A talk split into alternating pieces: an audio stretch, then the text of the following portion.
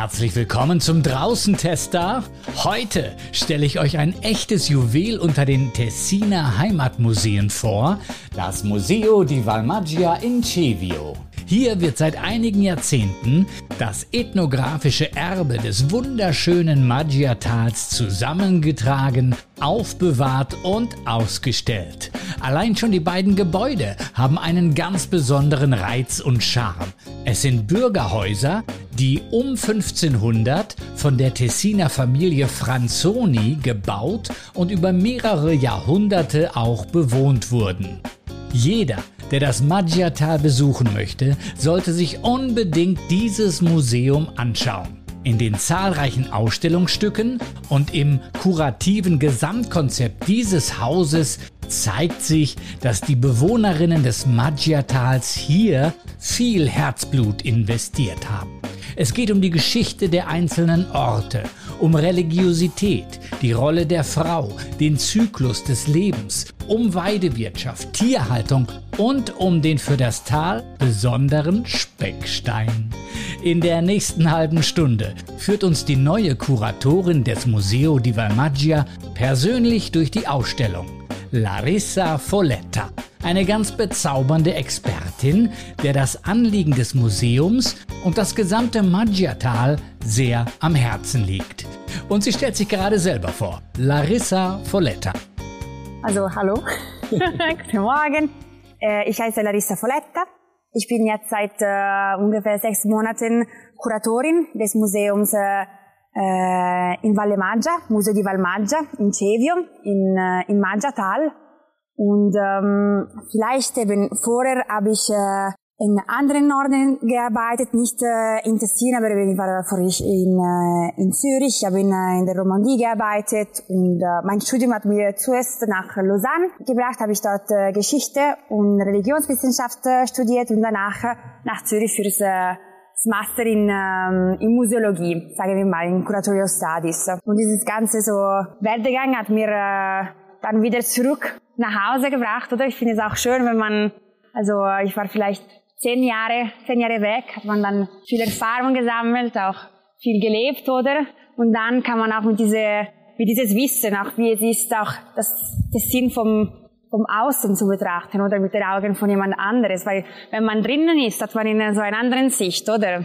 Man merkt vielleicht äh, manche Sachen nicht. Dann ist es auch noch wieder spannend, zurückzukommen mit, äh, mit Erfahrung und ähm, das Wissen, dass ich wollte doch schon auch das äh, Museum hier in Valmaggia äh, weiterfordern, weil ich finde es äh, ein, ein ganz wichtiges Ort. Oder weil eben es gibt äh, elf solche Museen hier in, äh, äh in Tessin, regionale Museen, Ortsmuseen und äh, das hier in, äh, in Maggiatal ist einer der ersten, äh, der in den 60er Jahren gegründet wurde. Und äh, ich finde es ganz spannend, dass der es ist von, von den Leuten gekommen. Also das wirklich so bottom-up äh, Bewegung, weil wirklich, äh, sie haben gemerkt, dass in der 50er Jahre, 60er Jahre, es gab ganz viele Veränderungen im Tal, wie die Leute gelebt haben, wie, was sie gemacht haben, was für auch äh, Möglichkeiten hier es, äh, es gab. Und sie haben wirklich bemerkt, okay, wir nicht, dass wir verlieren unsere Geschichte, aber doch, weil vielleicht äh, eben manche Häuser oder ein Stall wird nicht mehr benutzt, manche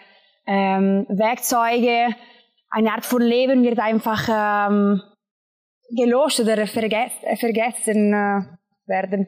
Und äh, deswegen fanden sie wichtig, einen, einen Ort zu gründen, wo äh, diese Geschichten, diese Objekte noch äh, ein Haus haben, noch äh, erinnert werden können, oder? Und äh, deswegen ist es auch das Museum entstanden. Und das finde ich also eine, eine schöne Entstehungsgeschichte oder wenn man das äh, denkt, ist wirklich nicht von, äh, von oben haben sie gesagt, okay, wir müssen das äh, äh, behalten, es ist wichtig. Nein, die Leute haben das auch selber bemerkt, oder? Und ist sicher auch, äh, es hat auch ein anderes Gewicht, wenn das passiert, finde ich. Das Museum hat, ich glaube, drei Standbeine. Einmal ähm, die ständige Ausstellung, dann machen Sie aber auch besondere Projekte und Veranstaltungen und es gibt Häuser. Genau, genau. Das Museum finde ich also ganz schön, weil es nicht nur so ein Ort mit einer Ausstellung, schon das Ort, wo wir sind, ist äh, äh, speziell und es hat selber auch äh, eine, eine lange Geschichte. Hier sind wir jetzt im Quartier, also ich finde es lustig, wenn wir das Quartier sagen, aber es ist doch ein Quartier von Cevio, oder? Es ist ganz viele verschiedene Quartiere in, äh, in Cevio. Äh, hier ist Cevio Vecchio, also das alte, alte Cevio und äh, hier gibt ganz äh, große Häuser. Wir nennen eben das äh, Stammhaus des Museum Palazzo Franzoni, also ein Palazzo oder? Vielleicht, äh, wenn wir an einen Palazzo denken, ist schon ein bisschen anders, aber für, für die Zeit, wenn das entstanden ist, das war ähm, das äh, 17. Äh, Jahrhundert, das war doch ein Palaz. Also für die, unsere, wie sagt man, Zuhörer, es ist, äh, es hat so äh, drei Stöcke, vier Stöcke, ganz dekorierte äh, Balkonen, es ist ein ein großes äh, Dach mit einem Steindach, of course, weil wir sind im Maggiatal, oder? Das ist ganz wichtig, ein ganz wichtiges Material, ein prägendes Material. Äh, aber es gibt einen, einen Innenhof, also zwei Innenhöfe mit einem ein Torchio, also eine Weinpresse, eine riesige Weinpresse, eine der größte auch, die in Tessin gibt. Oder es, gibt, es, gab, es gab also eine ehemalige Stall für die Pferde, also Heutzutage ist einfach ein, unsere, eine von unseren Archive, aber sonst es war, es gab Pferde da und es ist eine, eine ganz große, ein ganz großes Innenhof. Und warum ist es das hier? Warum gibt es das hier in, in Cevivec? Weil andere Orte, wenn man vielleicht an Maggiatal denkt, ist eher so kleinere Dörfer, ähm, auch so Stein, äh, Steinhäuser, aber es ist eher klein, alles ein bisschen zusammengepackt, oder? Wie einfach eine Altstadt, oder? Das wurde immer so gebaut. Aber hier sind Palazzi und das ist auch, weil damals, für äh, ungefähr 300 Jahre, äh, weil Maggiatal war ein Bagliaggio. Das weiß ich nicht, wie das Wort auf Deutsch ist. Aber vielleicht verstehen Sie, was ich meine. Sie können das einfach hinzufügen. Und Bagliaggio, also dann eben, es gab ähm, die ähm, zwölf äh, Kantone, die eben diese diese Länder hatten, diese Regionen hatten. Und hier es gab immer, vor jede zwei Jahre ist jemand aus einer dieser Kantone gekommen. Und sie, sie hatten einfach das Macht über die Region. Und die, die ähm, äh, Franzoni, sie waren ein ganz wichtiges so Mittelpunkt zwischen diese äh, zwölf Kantone und die Leute hier. Sie hatten einfach eine wichtige Position in dieser Gesellschaft. Und deswegen haben sie auch dann in, mit den Jahren auch einfach so ein bisschen Geld äh, gesammelt. Sie waren ein bisschen, also reicher für die, für den Standard der Zeit. Und deswegen konnten sie auch ganz viele Häuser, diese Palazzi auch hier in diesem Quartier bauen. Alle, also die meisten, die wir hier sehen, sind alle von, von dieser Franzoni-Familie. Sie haben wirklich eigentlich ihr eigenes Quartier eigentlich gebaut. Und äh, eben, das ist eine Art von äh, Bourgeoisie-Quartier. Das finde ich noch äh, spannend, wenn man, weil wenn man in ein äh, anderes Quartier in Cevio geht, ist auch dann noch ein anderes Bild. Oder ist äh, immer unterschiedlich. Aber das ist eben wichtig für, der, für das, äh, das Haus, wo das Museum ist, weil es ist ein großes Haus, es gibt äh, große Räume, es gibt ganz viele Cheminée, also so viele. das ist nicht äh, die, die Normalität oder wenn man in ein normales Haus äh, geht.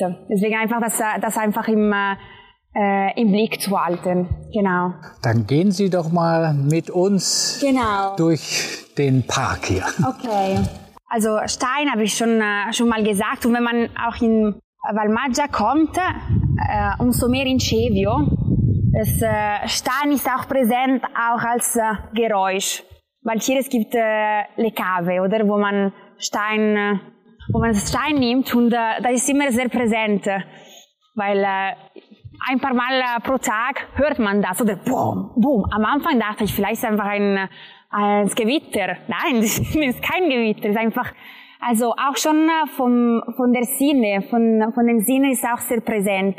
Und dann eben ist einfach als äh, Entstehungsmaterial von, von was wir sehen oder von der Dörfer, das Leben. Und hier sieht man, es gibt ein riesiges Brunnen von einem riesiges Steinblock.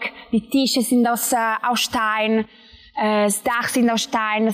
Die meisten eben das Torchio, ein Teil von der, ähm, diese Weinpresse ist auch aus Stein. Das, äh, das prägendes Material, die, das äh, auch überall ist. Und eben, wenn man das äh, von irgendwo hinschicken sollte. Dass man könnte nicht so, also so riesige Sachen aus Stein bauen. Es ist wirklich, weil das Material ist auch vor Ort ist, oder? Und die Leute, die waren al klug, also die haben wirklich gelernt, mit dem Stein zu arbeiten. Das finde ich auch spannend und das werden wir auch sehen in der Grotti-Seite. Es gibt einen Grotti-Parcours.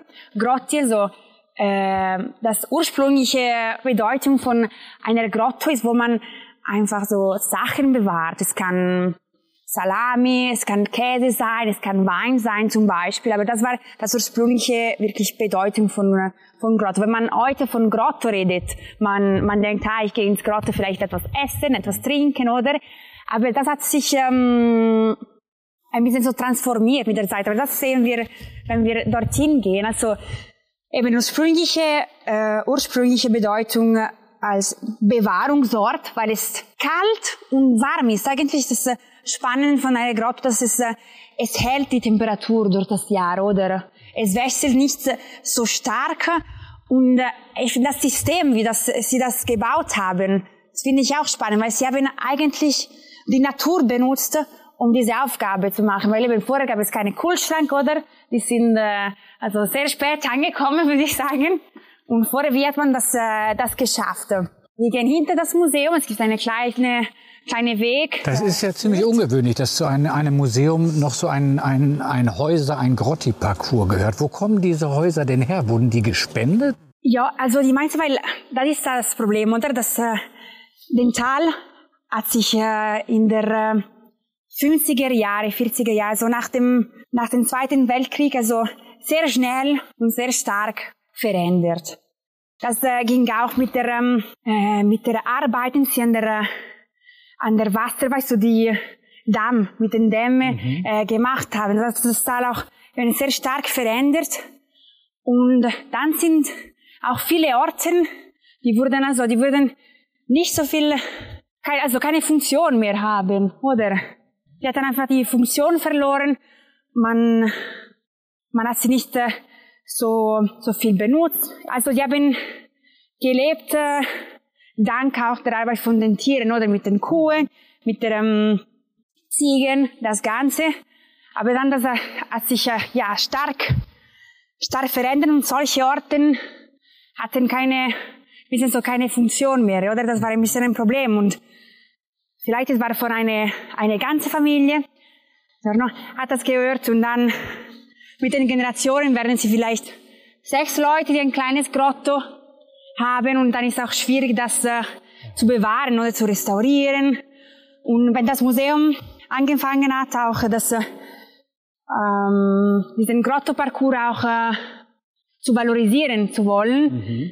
dann auch manche, manche Familien, oder haben sie auch selber, weißt du, einfach das äh, das Grotto zum Museum geschenkt, weil sie könnten das nicht äh, selber bewahren, war einfach ein bisschen schwierig, oder? Ich muss vielleicht erklären, äh, dass wir außer Atem sind, liegt daran, dass wir jetzt einen Weg hochgegangen sind. Harte Arbeit für dieses Podcast. Aber hier geht ja eigentlich ständig nur ein Weg hoch im ja, Ja, ja, ja. Ebene ist hier nicht viel. Das sieht ja wirklich spektakulär aus. Diese Grotti sehen aus, als wenn die in den Fels äh, gebaut sind. Wunderschön erhalten oder auch wieder aufgebaut. Die sind sind eher so größere, größere Grottos, aber dann, weil die haben auch einen, einen Essenstock, wo man eben die, die Produkte auch ähm, herstellen kann. Also man hat Platz und die Temperatur nicht so tief oder nicht so hoch ist, einfach für die, für die Herstellungsprozesse. Aber dann unten, es gibt äh, diesen, diese Räumlichkeiten, das kann ich Ihnen zeigen, wo man eben die Produkte äh, bewahren könnte. Ja, schauen wir uns mal so ein, äh, ein Grotti von innen an. Genau, das ist eine, eine Felslawine. Also das ganze, die ganze Grotti sind ungefähr 70 Grotti, die wirklich zwischen den Steinen gebaut wurden. Und was ist spannend von dieser, also es ist eine Felslawine, deswegen, es gibt auch einen, einen Luftturnus, deswegen ist es auch gut hier ähm, Genau, hier Lebensmittel zu bewahren. Wir merken das gerade hier. Es gibt dann immer Löcher, die ermöglichen einfach, dass äh, Luft rauszugehen. Jetzt im Sommer, oder? Also die frische Luft vom, vom Berg kommt runter. Es hält den Grotto eher kalt und dann kommt es draußen. Und im Winter ist ein bisschen das Gegenteil, oder? Also die, die Menschen sind nicht vor den Felsen weggelaufen, sondern haben sie ins Leben integriert. Ja, und das finde ich äh, also besser als einfach äh, sagen, ach, das ist einfach zu viel Stein, ich gehe einfach weg. Nein, sie haben mit dem Stein gearbeitet oder einfach Orten geschaffen, wo sie mit dem Stein zusammen schaffen könnten, oder? Weil es einfach eine, eine, eine Symbiose zwischen Mensch und Natur hier. Wie alt sind die Gebäude hier in etwa? Die sind sicher äh, bis 500 Jahre alt, ungefähr. So, wir gehen also jetzt rein in genau. eins dieser meine, Grotti. Äh, und es lebe das Handy mit Taschenlampe. Genau. Denn es genau. ist stockdunkel. Ja, jetzt hier, ist, man merkt auch ein bisschen die Feuchtigkeit, oder? Es gibt auch, äh, weiß, so Reste, wo man einfach, weißt du, so Salami, so Sachen aufhängen.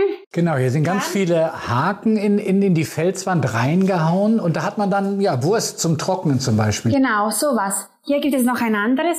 Ja, eine große, lange Stange, die von der Decke runterhängt. Dann gibt es auch, man könnte auch noch dazu so Holzregale einbauen, weißt du, um die Käse dort zu bewahren. Es muss einfach immer, weißt du, in der Luft sein, damit äh, die Mäuse das nicht. Ja. Äh war das eher für den Eigenverbrauch oder war das dann auch schon für die Dorfgemeinschaft? Oder war, war so ein Haus, in dem wir jetzt sind, so ein Keller eher für die eigene Familie? Eher für die eigene Familie, ja. Deswegen gibt es auch 70 von denen hier, oder? Und die, die Größe ist auch sehr unterschiedlich, vielleicht je nach der Größe der Familie, oder? Und sie haben das immer auch ähm, äh, selber gebaut. Hier sieht man, also von hier kommt das äh, Luft von der Berg. Es gibt immer ein Loch, also zwischen Berg und Grotto und ein Loch zwischen Grotto und das draus Außenwelt. Also ich halte jetzt meinen mein äh, bescheidenen Kopf hier mal an dieses Loch in der Wand und tatsächlich kommt kalte Luft auf genau, mich zu. Genau. Also das war zum Belüften für die Lebensmittel. Ja, genau. Und es ist immer so, ist, ähm, ist kaltes, äh, ja. also kaltes Luft, oder? Sie hatten keinen äh, Gerät, um die Feuchtigkeit zu, zu messen oder solche Sachen, aber doch haben sie diese Orten geschafft. Und man, man merkt auch die, die Konstruktion. Also manche Stücke, man merkt wirklich das Stein oder diese Fels, äh, von dieser Felslawine, die Steine, die ein Teil vom, von der Wand ausnehmen und dann hier ist eine una volta, oder? Einfach so gebaut. Das ist eher groß. Dann, es gibt manche, die noch, ach, noch tiefer gehen. Es gibt ganz viele, also unterschiedliche Arten von äh, Konstruktionen äh, unter Stein manchmal, wenn man ganz, äh, also in der Bergen geht, wirklich vielleicht, jetzt sind wir hier, Cevio ist vielleicht 800, ist nicht so hoch. Aber wenn man so auf äh, 1500 geht, dann gibt es auch, kann man noch andere Grottos finden, die ganz klein, vielleicht wirklich so unter ein Fels, also ein kleines, ein kleines Loch, ein kleines ähm, Tür und unten dort ist auch ein, ein Bewahrungsort. Merkt ihr dort, ein Unterschied von der Temperatur, die Feuchtigkeit. Äh, aber ich finde es viel angenehmer drinnen, weil hier draußen, es ist fast ähm, tropikal oder weißt du, manchmal wenn hier es regnet, ist einfach sehr feucht, aber ein bisschen zu viel. Das ist also, wir kommen quasi aus dem Kühlschrank raus in, in sehr schwüle Luft. Ja, ja, genau, das ist es so, oder?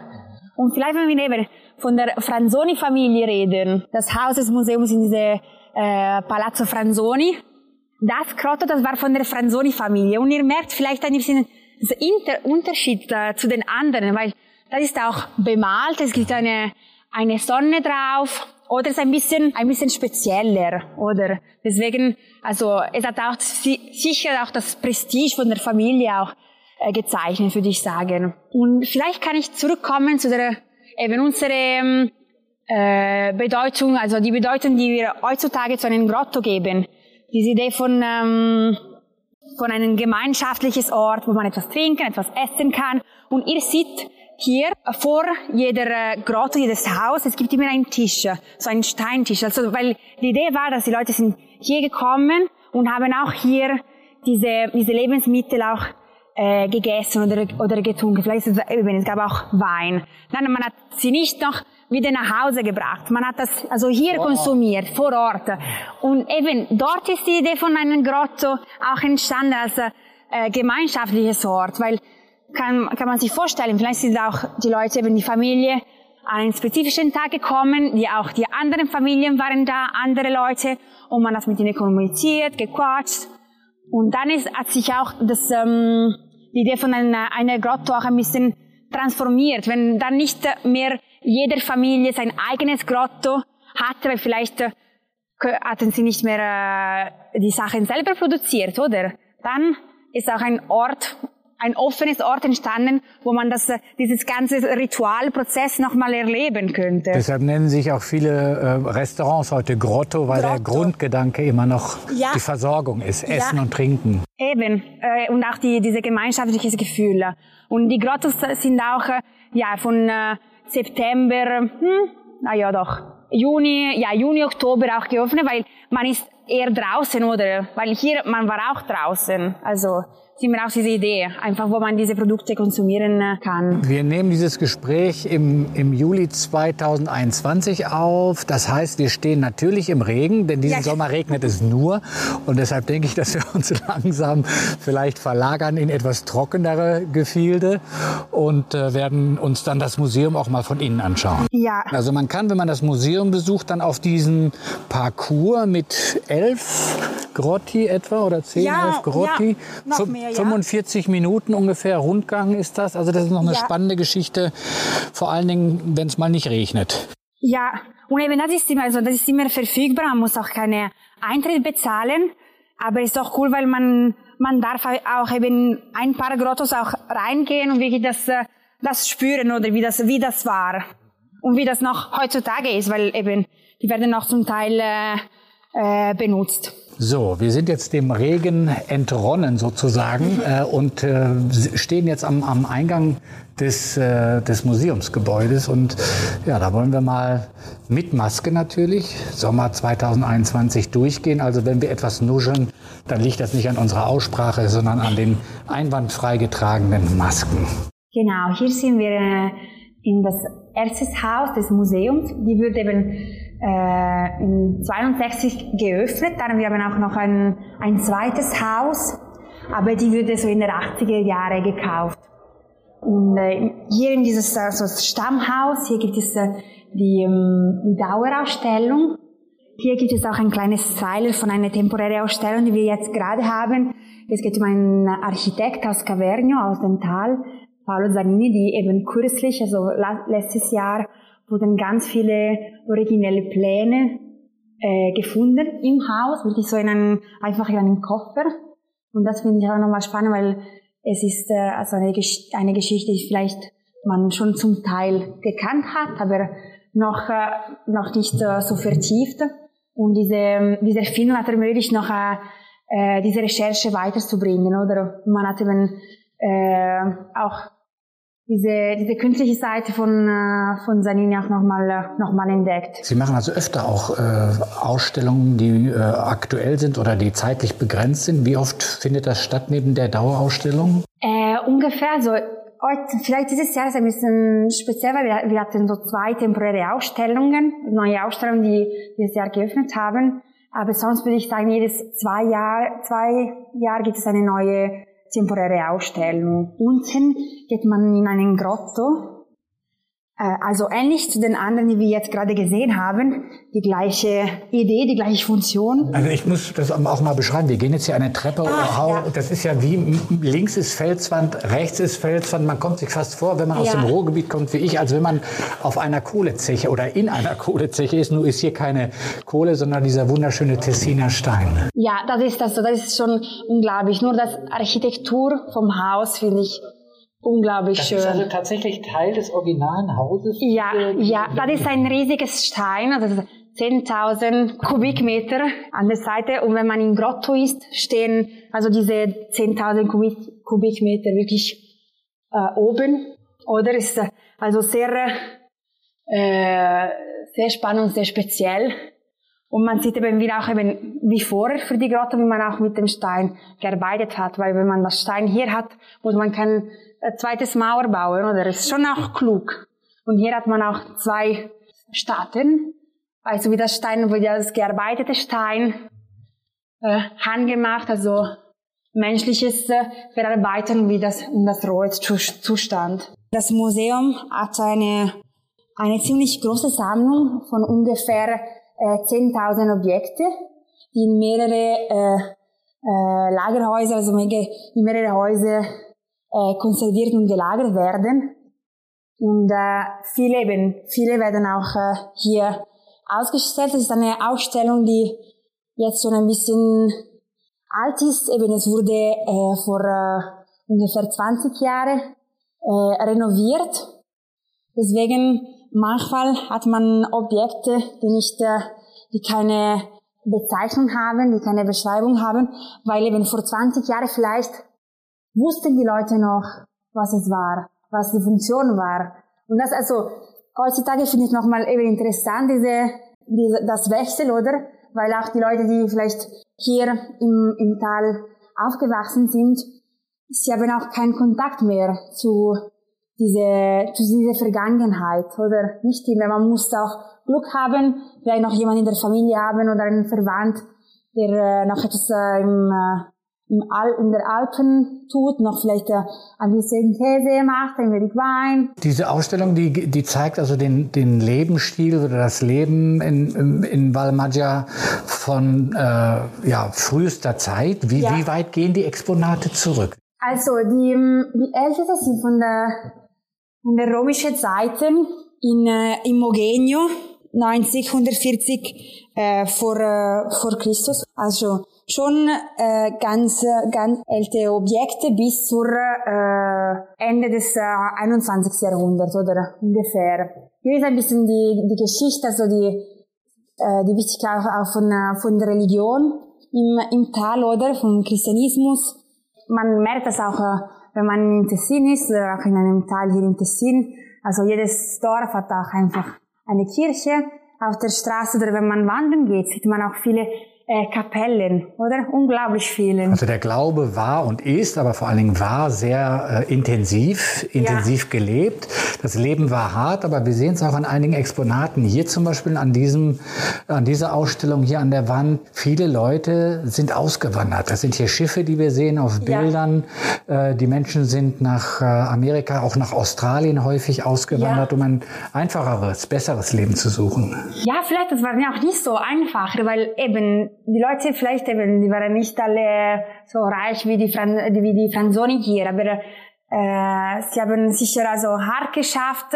Es war nicht ja vielleicht ein einfaches Leben, aber äh, ich habe es eben davor mit äh, ein, einer Person des Museums, der ehemalige ähm, Direktor des Museums, der meinte, weißt du, er hatte mit äh, ganz äh, alten Menschen aus dem Bewohnertal äh, gesprochen. Und, äh, ja, sie hatten ein hartes Leben, aber es waren auch jetzt, weißt du, auch zufrieden von was sie gemacht haben. Und dann eben, ich würde nicht, also das Bild zeichnen, wo einfach, sie waren mega arm, sie konnten nichts machen. Eigentlich, ja, sie hatten nicht viel, aber was sie hatten, haben sie noch benutzt und äh, noch viel, äh, viel gemacht. Also wenn die Leute hier äh, in das Museum kommen, wie würden Sie das in ein, zwei Sätzen beschreiben? Was kann man hier erwarten, was kann man sehen? Man kann vielleicht auf einem, einem Blick so eine Idee haben, sich eine, eine Idee machen, wie haben die Leute auch vorher gelebt, gewohnt, was war, ja, was war wichtig für, für die Zeiten, was waren ja die Schwierigkeiten, die was hat eine, eine Rolle gespielt. Aber äh, was haben Sie auch mal kreiert? Wie haben Sie gearbeitet? Das ist eben eine, eine spannende Ausstellung über Speckstein. Ja, Speckstein. Die finde ich also, das ist auch etwas äh, äh Spezielles für, über das äh, Maggiatal, oder? Weil andere Teile hatten das nicht. Speckstein ist auch ein, also ein spezieller Stein, der auch nicht so einfach ist zum, äh, zum Modellieren, zu verarbeiten, aber die, die behaltet ganz gut äh, die Wärme. Specksteinofen, das gab es auch viel, oder? Und äh, auch zum Beispiel in Boscoglin oder in, man, in manchen Orten im Maggiatale gibt es ganz, ganz riesige äh, Specksteinofen, wirklich so in der Stube, so vielleicht ein Viertel der Stube nehmen. Man kann auch Sachen drauflegen. Man kann sich auch drauflegen, weil es dann im Winter und das hält die Wärme für mehrere, mehrere Stunden und eben auch im Museum. In das zweite Haus haben wir so zwei kleine äh, Specksteinofen vor Ort. Mit den Specksteinen wurden auch dann äh, so wirklich auch äh, Kunstwerke gemacht. Wir haben nicht so viele, äh, so viele Kunst im Museum außerhalb, was es um, um Gemälde geht. Aber ich finde, es gibt auch dann auch viele Objekte, wenn es geht auch für die Verarbeitung, von, von Milch, für die Arbeit im, im Feld, die dann auch Dekorationen haben. Also man hatte vielleicht keine Zeit, sich weiß so drei Stunden zu geben, um, um etwas zu kreieren oder noch mehr Zeit zu investieren, weil es gab auch andere Aufgaben. Aber man sieht doch, das, das, äh, das Wunsch auch äh, Sachen zu personalisieren, also auch eine, ähm, etwas äh, ästhetisch äh, zu machen. Ja, ein Bedürfnis, äh, so auch diese diese ästhetische Seite auch dabei zu haben, oder? Also nicht nur das Praktische und Nutzbare, sondern genau. sollte auch schön letztendlich genau. ansehnlich sein. Ja. Und individualisiert auch, oder? Eben, es, es gibt ein, ein Bild, eine Foto, die uns zeigt, Kuhn, die äh, die gehen runter eine ganz schmale, also Straße wäre es einen, ja, einen Überwort. Hinten ist so ein kleiner Weg gehauen und äh, da sehen wir jetzt vier Kühe, die, die runterlaufen. Kommen die von der Alpe wahrscheinlich? Ja, und die haben keinen hohen Angst, also nicht wie uns heutzutage. Aber man merkt auch, weil die Kuhen damals, die waren auch kleiner, oder heutzutage die Kuhen sind schon ziemlich riesig und manchmal haben sie auch Schwierigkeiten, zu Art zu fahren. Und deswegen das Tier, die hier am meisten äh, gehalten wurde, ist äh, die Ziege, oder? Weil die können auch sehr einfach steigen, oder? Also die Berge sind wirklich, die Felsen sind ihres Welt. Und deswegen hat man auch dann viele, viel mehr ähm, Ziege auch äh, damals gehabt. Äh, und sonst, was kann man, also es gibt eben, es, es ist ähm, unterteilt mit äh, Themen. Unten haben wir auch die, ähm, äh, die Frau, also die Rolle der Frau in der Gesellschaft, sicher auch noch wichtiger, wenn die, eben, wenn die Männer, haben wir eben vor, von der Migration äh, gesprochen, wenn die Männer dann äh, emigriert sind, vorher vielleicht in äh, der 600, 700 war saisonal, oder? Sind einfach Männer vielleicht für ein paar Monate weggegangen. Sie waren, ähm, äh, es war eher so ein bisschen eine, eine spezifische Migration. Sind vielleicht eben so um die Meeren gegangen. Es ging um, äh, das kann, also, Spazzacamino, das, äh, aber es war nicht äh, Spazzacamino, weißt du, die Schornsteinfeger, aber nicht so viel in Mattertal, es war eher in Centovalli, mhm. viel mehr, viel mehr gab es da, aber sonst, die waren auch manchmal, äh, so Künstler, die also die bemalt haben, oder? Oder sonst äh, Maurer, no, Maurer. So solche Arbeiten, waren sie so saisonale Arbeiter. Dann eben sind die Frauen äh, hier geblieben oder mit den Kindern, sie mussten das alles äh, weiterbringen und dann ist, gibt es ein, ein spezifisches äh, Kapitel über, über diese Rolle, dass sie doch in der Gesellschaft ähm, hatten. Wie lang ist das Museum äh, auf? Schließen Sie zum Winter hin? Ja, wir sind also leider nur sechs Monate offen. Äh, wir fangen äh, Saison im April bis äh, Ende Oktober. Das ist wirklich eine ganz spektakuläre, hochinteressante Einrichtung dieses Museums, vor allen Dingen auch mit diesen Draußenaspekten, ja. mehrere Gebäude. Man kann also draußen das genießen ja. oder jetzt reingehen. Larissa Folletta, Kuratorin des Museo Valmaggia, ganz herzlichen Dank für die Einladung. Dankeschön, danke euch. Das war der Draußentester für heute rund um das schöne Museum Valmaggia im schweizerischen Tessin. Weitere Infos über Öffnungszeiten, Eintrittspreise und so weiter und so fort findet ihr im Download-Bereich unseres Podcasts. Der nächste Draußentester kommt bestimmt. Bis dahin sage ich Tschüss und ciao ciao.